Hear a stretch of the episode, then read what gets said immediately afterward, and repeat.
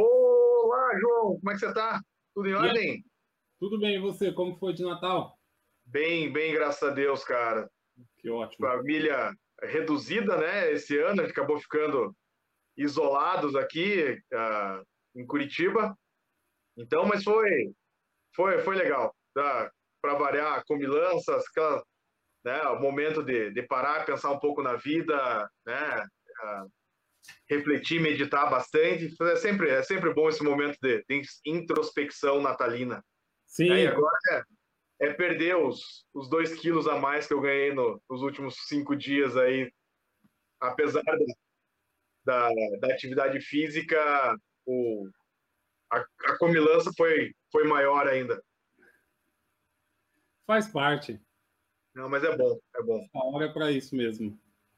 João, estamos chegando Estamos chegando no final do ano, né? Tem mais alguns, mais três, dois dias aí pro, pro Réveillon.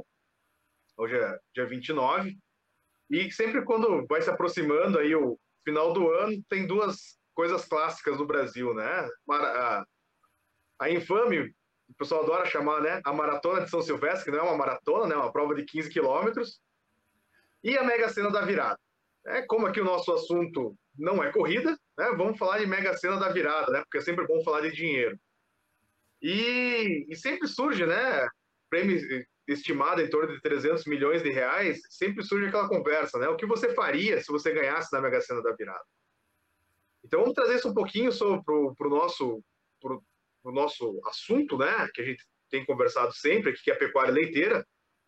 O que, que o João faria se ele ganhasse na Mega Sena da virada? Ganhasse sozinho, né?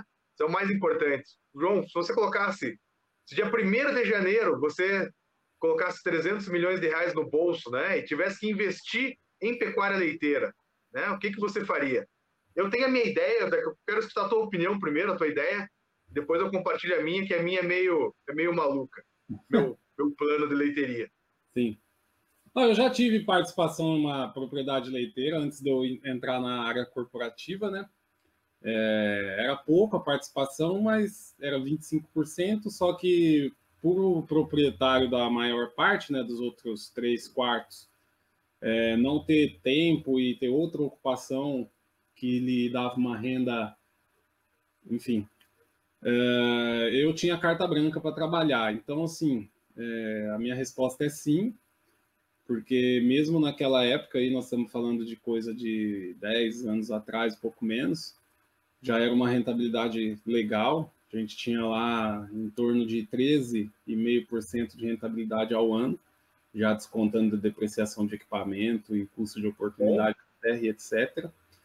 Então, é, ou seja, visto, acho que o mais popular no Brasil é o investimento de poupança, né? Então, uhum. até a própria bolsa de valores nessa questão de trader, é um investimento, é um retorno, desculpa, super interessante, né? Então, a primeira resposta é essa, sim, eu investiria numa propriedade leiteira, vírgula, com um sistema, vamos dizer assim, intensivo de produção, né?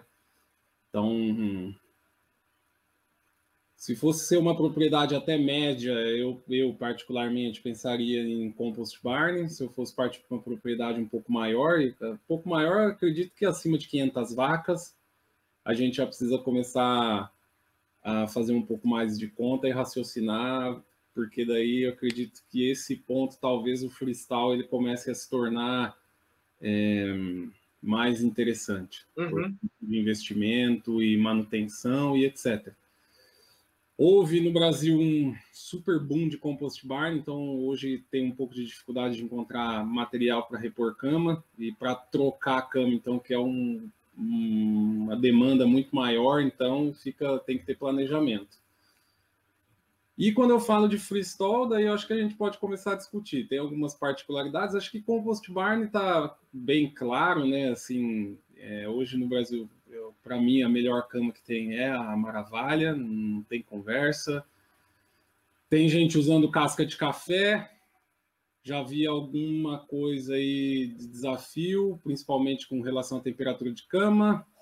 E aí tem sempre os aventureiros que inventam as coisas, né? Então, uhum. já vi bagaço de cana, já vi casca de arroz e etc. Não, não, vamos comentar sobre isso, porque senão a, a prosa vai longa. Agora, a minha experiência com casca de arroz foi ruim. As, então, as, vezes, as poucas vezes que eu peguei casca cama com casca de arroz, nunca funcionou. É, então. Mas aí assim, você... fazer só, só um adendo rápido, né? É quando trabalhava com 100% de casca de arroz. Isso, né? isso. A isso. casca de arroz, como reposição eventual, ela funcionou bem. Né? O problema era quando ela, tava, ela era pura. Aí não, não, não, não, não funcionou direito mesmo. A gente pode até abrir esse assunto num próximo assunto, um outro dia, um pouco de discussão sobre diferentes tipos de câmera, a questão da, né, da realmente da casca de arroz. Uhum. Mas me fala um pouquinho mais assim, tá? Você está muito amplo, João. Eu, eu queria assim, exatamente. Você já parou para pensar assim, quantas vacas, o sistema, que tipo de sala de ordem você ia trabalhar, alimentação, manejo reprodutivo? Cara, porque eu tenho tudo isso na cabeça. Uhum.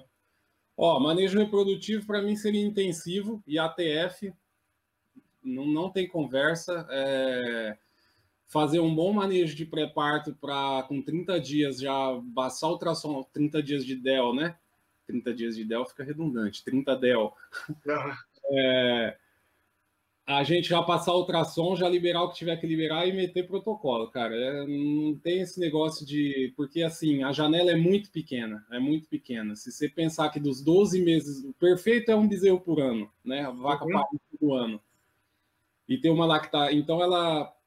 Só de gestação, nós estamos falando de nove meses. Né? Então, sobrou três. Aí você bota o 30 dias de PEV, já sobrou dois. E aí você bota 21 dias, então te sobrou duas oportunidades de você emprenhar essa vaca no ano. Então, esse negócio de, ah, para mim, sinto muito aí, né?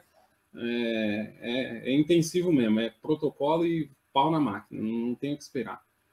É, eu nunca tinha conversado sobre isso, mas eu concordo, cara. Também a minha opinião é exatamente igual à tua. Tem que colocar sêmen para dentro da vaca. A vaca só emprenha se você inseminar ela. Não, se não empurrar o sêmen para dentro dela, infelizmente ela não, não emprenha. É.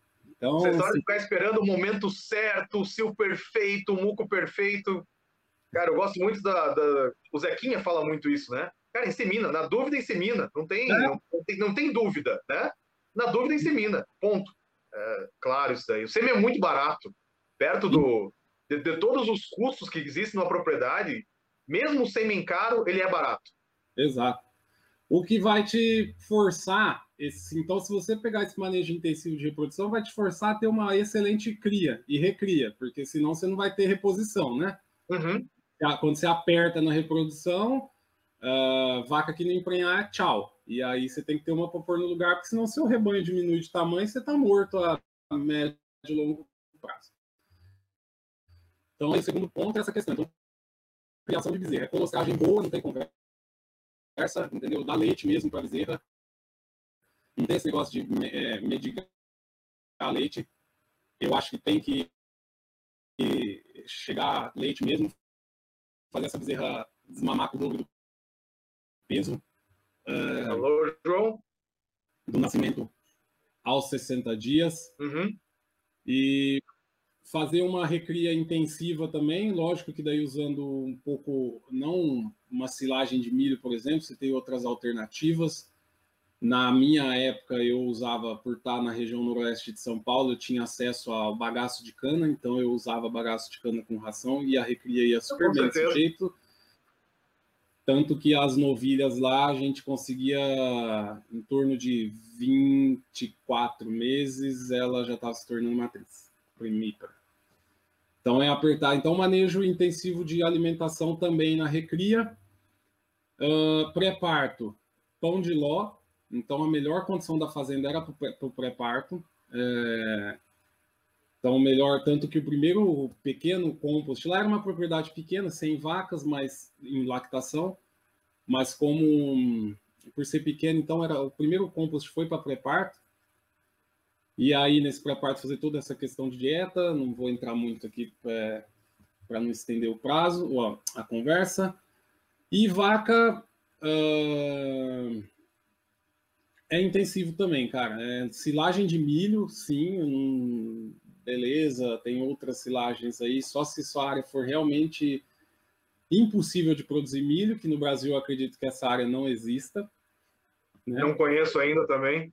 É, então, talvez no Amazonas, mas aí tem outras particularidades lá. Mas para produzir milho, então é silagem de milho e ração concentrada, cara, ordenha.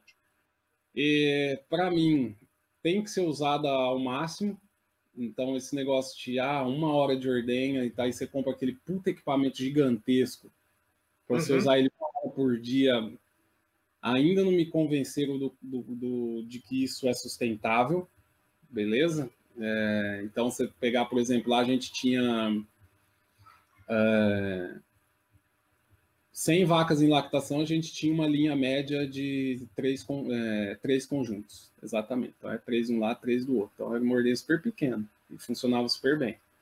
Então, assim, tem que usar mesmo ao máximo esse equipamento, porque a aquisição é o valor de aquisição é alta e você ficar com e o valor de manutenção é alto também, né? E quanto mais você usar, mais você dilui esse custo fixo do, do da sala de ordenha, né? É isso que o pessoal às vezes tem uma, uma certa dificuldade, né, em, entender a uh, ou, ou, não faz, não entende porque não faz a conta, né? Não coloca na, na ponta do, do, do, lápis o é, custo isso. de manutenção real de uma sala de ordenha, né? E... Eu acho que pessoal ter essa conta de. Porque a, a alegação é questão de mão de obra. Mas pega o custo de manutenção, aquisição, depreciação de um equipamento desse, e você vai ver que a sua mão de obra, você pode pôr gente lá para trabalhar nela 23 horas por dia se for preciso, que... Não, e, e uma coisa que, que, ainda é muito comum, né, na, quando se discute mão de obra na propriedade, é querer achar que um funcionário da propriedade tem que fazer tudo, né? É você assim, o, o cara faz a ordenha, ele larga da ordenha, ele sai correndo para tratar as bezerras, depois ele, né, porque tem que aproveitar o leite, ele vai tratar as vacas, ele vai raspar barracão, ele vai fazer cerca, né? E ele volta e depois duvidar ainda para ordenha às 4 horas da tarde, para ordenha da tarde. Cara, se você concentrar o uso, falar assim, 12 horas de ordenha, 16 horas de ordenha por dia, você consegue ter uma equipe específica para ordenhar.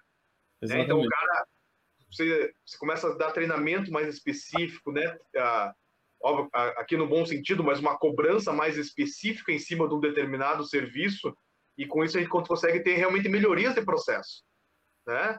Infelizmente, quando a gente tem um funcionário que é generalista, né, que ele faz tudo, né, ele vai fazer tudo, mas não vai fazer nada bem feito, né? Porque é. quem faz tudo não faz nada bem feito. É a história do pato, né? O pato é o, é o triatleta da natureza, né? Ele nada, ele voa e corre, né? Só que ele nada mal, voa mal e corre mal. Então, não, até que ponto isso adianta é, é complicado. Só para não se estender muito, João, a gente pode voltar. Assim, acho que ele abordou vários tópicos interessantes aqui.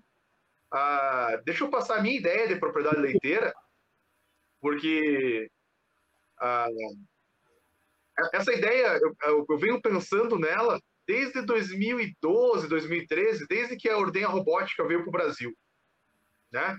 Ah, na verdade, ela veio um pouquinho depois, eu me fugiu agora quando lá o, o Armando Habers instalou os robôs dele lá em Castro. Mas a, a minha mãe. 2000 e? Acho que foi 2010. 10? Então tá fechando 10 anos já de robô, é isso? Deve Sim. ser mais uma coisa assim. A, a, minha mãe mora numa propriedade, numa chácara em Castro. Essa propriedade tem 10 hectares. E dos 10 hectares, só mais ou menos uns 5 a 6 hectares seriam aptos à agricultura ou pecuária. É uma uhum. área realmente muito pequena, né? Então, sempre pensando o que ele poderia fazer da, da, da propriedade para gerar uma renda, então pensando em. Uh, aí que surgiu essa ideia. E ela é viável em Castro porque Castro reúne algumas características que são essenciais para o meu projeto, para a minha ideia, que é basicamente terceirizar tudo eu ficaria única e exclusivamente com a produção leiteira. Então, esse é um projeto ah, que, para ele ser viável, eu preciso de um compost barn, porque eu não tenho área para esterco, então eu preciso ah, ter uma destinação na propriedade da grande, da maior parte do esterco sem causar poluição, né? Porque uma área, eu ter 100, 120 vacas em lactação para dois robôs, né? Ah, em 6 hectares é impossível, né? Em pouco tempo o solo vai estar saturado de nitrogênio, potássio e outras coisas. Então, a, a ideia é, e eu, eu conheço muito, né? Sou muito amigo do, do Sandro Leffers, lá da, que produz pré-secado, produz alfafa, né? Agora a silagem de milho. Então a, a ideia começou por aí. Eu já tinha conversado com ele na época, isso faz uns cinco anos atrás, quando eu estava colocando no papel a ideia. O esterco, vamos começar do esterco. Eu sempre gosto de começar a falar das vacas a partir da, do manejo de dejetos. Então, a, a cama, uma vez por ano, tiraria a cama do compost barn e entregaria para ele. E, a, e o esterco da pista de alimentação e da sala de ordenha, ele seria, eu trabalharia com compostagem também, num barracão à parte. Então, em casa é uma região que tem muita serraria, você ainda consegue serragem a, de uma maneira ainda relativamente simples. Então, incorporaria esse, esse esterco nessa serragem e trabalharia com o processo de compostagem. Eu já conheço algumas propriedades que trabalham assim. Tá? Então, eliminaria 100% do esterco da propriedade. Por que robô? Eu, eu gosto de robô, eu acredito na tecnologia. Ah, até teve uma. Eu abri uma caixinha de perguntas essa semana, veio uma pergunta sobre bem-estar. Eu acredito que é o, o sistema de ordenha que pra, ao meu ver, bem manejado, a gente consegue índices de bem-estar animal muito bons pela diminuição do contato com, com as pessoas, com o ser humano. Concordo. Ah, então, ordenha robótica, então de um a dois robôs, então pensando em entre 60 e 120 vacas, até para não trabalhar com os robôs do, do limite. E por que dois robôs? Porque quem tem um não tem nenhum, né? Então você tem que ter dois, porque se um estraga, você tem um backup, né? Eu não teria sala de ordenha, não teria mais nada na propriedade, então para não ficar na mão de um só, teria dois. E a discussão de marca, isso é. Todos têm seus prós e contras, é muito mais uma questão de assistência técnica local, relacionamento com revenda local, isso acho que são fatores que influenciam demais na, na escolha de qualquer equipamento, seja Sim. robô, sala de ordenha, trator, enfim, né? não, não, não vê ao caso. Então, Compost Barn, dois robôs, ah, como eu entregaria o esterco, né, todo o, o composto pro no caso, estou falando do Sandro porque é meu amigo, mas tem a Nobre também em casa, ou, qualquer outra empresa que fizesse o serviço ali, poderia entrar nesse acordo, né? Então, eu, eu te entrego o esterco para você usar na sua lavoura, isso aí te abate do, do custo da, da hora de comprar a comida, então 100% da alimentação comprada, até a Nobre, até não sei se o, se o Leffer está trabalhando com isso já, mas a Nobre trabalha com dieta total pronta, então você não precisa nem comprar ração, nada. Já vem tudo pronto nos bags. É simplesmente, não precisa nem ter vagão, nada. Simplesmente você pega um canivete, abre o bag, despeja no coxo e as vacas estão tratadas. Uma minimiza, uh, minimiza a mão de obra absurdamente. Sim. Uh, trabalharia provavelmente com vaca holandesa. Concordo contigo, trabalharia com uma intensificação absurda uh, dos protocolos reprodutivos ah, eu inseminaria muito provavelmente com Angus ou com Wagyu, tá? Aí vai depender de alguns acordos que eu já tive algumas conversas, né? Se conseguir fechar um acordo com algum com alguém que queira engordar os animais, né? Ah, então 100% de, de inseminação com Angus ou com Wagyu. Por que dessas raças? Porque eu gostaria, o que preciso de fêmeas ah, das bezerras nascendo pequenas para o máximo de facilidade de parto para diminuir problemas de, de pós-parto imediato, principalmente distocia, retenção de placenta, uma, sabe? Esse tipo de coisa. E compraria 100% da recria.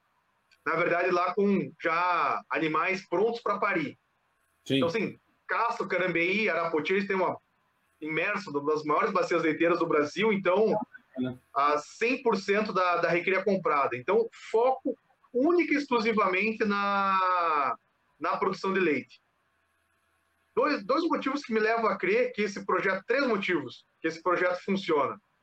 Eu tenho um amigo que trabalhou dessa maneira durante um tempo ali em Castro, ele parou por outros motivos, mas enquanto ele trabalhou e funciona. Tem um produtor amigo meu que trabalha assim, comprando a comida. Então, hoje 100% da comida dele é comprada e a área da propriedade dele destina para a produção de grãos. Então, ele diversificou ainda mais a, a renda dele. E há uns dois anos atrás, eu assisti uma palestra muito boa. Foi, fazia muito tempo que eu não assistia uma palestra assim. Que eu posso dizer assim, eu parei e fiquei uma hora inteira vidrado na palestra. Foi do Cristiano Nassif sobre terceirização. Ele mostrou vários cenários e mostrou que realmente é possível ganhar dinheiro terceirizando algumas etapas que no, na mentalidade de 99% das pessoas envolvidas na pecuária leiteira seriam impossíveis de serem terceirizadas né? O que eu estou fazendo é dando um passo além e terceirizando tudo, ficando única e exclusivamente com a produção de leite. Então, é, essa é, é a minha ideia para um projeto com uma propriedade pequena que, se não for assim, ela não se torna viável. Sim. Então, a troca do esterco por comida, então terceirização da comida, terceirização da recria e ficando única e exclusivamente com a ordenha robótica, né? Cuidando única e exclusivamente do leite na propriedade. É mais ou menos essa essa a minha ideia. Até um tempo atrás eu tinha um, um modelo no Excel com todos os custos de investimento, né? E é um projeto que ele, ele se paga, né? Você paga todo o investimento em cinco a seis anos. Então, a partir do quinto a sexto ano, ele realmente já começa a ter, pagou todo, todo o capital inicial e ele realmente começa a dar lucro para a atividade. Então, acho que, que vale a pena eu acho que alguns pontos aqui super importantes que eu achei é, para reflexão. Por exemplo, vamos pensar em passado, né? Quando eu tive lá do, do outro lado, e futuro com a tua ideia que eu achei sensacional. Algumas coisas que, que chamam a atenção, duas principalmente, né? Como que avançou a questão de tratamento de dejeto no Brasil uhum. e como que avançou essa questão de ordenha, né? com, a, com o robô. Super legal. E, com certeza, se à época eu tivesse esse, esse o acesso que a gente tem hoje a, a, a equipamentos e a conhecimento e tecnologia que existe hoje, meu mindset seria outro. E uma coisa que me chamou a atenção é o seguinte: eu não terceirizava a comida porque era plantada em área própria, mas uhum o serviço era 100% terceirizado. É, naquela época, nós já tínhamos em mente lá que nós não éramos bons agricultores. Exato. É, é saber reconhecer onde você é forte e onde você é fraco, né? Então, o que, que eu fazia? Eu tinha um contrato com um agrônomo lá, o Rodolfo, um rapaz super é, competente, super comprometido, e as reuniões que a gente tinha com ele era é, qual semente vai plantar, qual adubo que vai usar, qual o fungicida, pesticida, eu não, eu não manjo muito de produção. Os defensivos. Os defensivos, Enfim. obrigado, exato. E aí, quando que vai colher e quando que vai entregar. Então, eu não me preocupava com isso, entendeu? Então, era um acordo que a gente ia de cavalheiro, eu também não ficava pechinchando e fazendo leilão com, com preço de semente, defensivo e adubo, lógico, que eu comprava tudo dele, não fazia leilão, não pechinchava, porque eu queria ter essa segurança de que ele também ia ser responsável por é, trazer lá. Foi super legal o dia que ele levou uma automotriz lá, foi um negócio. Ah, ficou. Foi muito, foi muito engraçado, porque eu não queria ter essa dor de cabeça, entendeu? Uhum. Hoje avançou demais. Então, por exemplo, eu terceirizava o plantio, a colheita e a ensilagem, e hoje a gente tem oportunidade, principalmente para robô, se você faz uma dieta base para todo o rebanho e o incremento de produção você joga dentro do robô, que é até um atrativo para chamar a vaca lá para dentro. Sensacional quem tá fazendo, quem teve essa ideia de ter uma dieta base, entendeu? Com então, certeza. Putz, cara, acho que a gente está num momento super bom, porque o mundo vai demandar alimento, vai demandar alimento com mais segurança. Isso aí é, né, depois do que aconteceu em 2020, quem, né, meia boca dificilmente vai se sustentar. Putz, achei demais aí a conversa. Acho que, bom, o recado está mais do que dado, eu acredito. É, e de finalzinho, assim, para fechar da minha parte, é troquem ideia com quem tem experiência e, e, e ganhem experiência e, e, procurem estar cercado de pessoas que, querem, que queiram construir um storytelling junto com você meu Com certeza. E vocês gostaram de alguma da, dos assuntos que a gente abordou aqui, né? Não nos deixem de mandar uma mensagem, como eu sempre falo, né? Pode ser pelo, pelo Instagram, Facebook, WhatsApp, sinal de fumaça, carta, né? Não sei se ainda alguém manda carta hoje em dia, mas enfim, uh, mandem cartas para gente também, se for o caso, e a gente volta a algum assunto desse, né? E, João, acho que um assunto que eu gostaria de abordar num, num próximo, a, próximo encontro nosso é climatização. Porque se eu tivesse a oportunidade, né, muito provavelmente esse barracão que eu construiria seria climatizado. Eu acho que ainda tem muita dúvida. Eu vejo que é, é uma tecnologia que está sendo, está crescendo absurdamente. Ela cresceu muito nos últimos dois anos, a, a, adoção dela no Brasil. Eu acho que vale a pena e você tem um pouco de experiência. Eu tenho experiência com isso também. Vale a pena a gente começar a falar de climatização. Afinal, estamos no, no verão, né? A verão começou há oito dias atrás, então nada mais propício do que falar de climatização do que nesse momento. João, Perfeito. muito obrigado mais uma vez e nos encontramos num, num próximo episódio. Valeu, um abraço. Um abraço, Wagner. Valeu, pessoal. Tchau, tchau.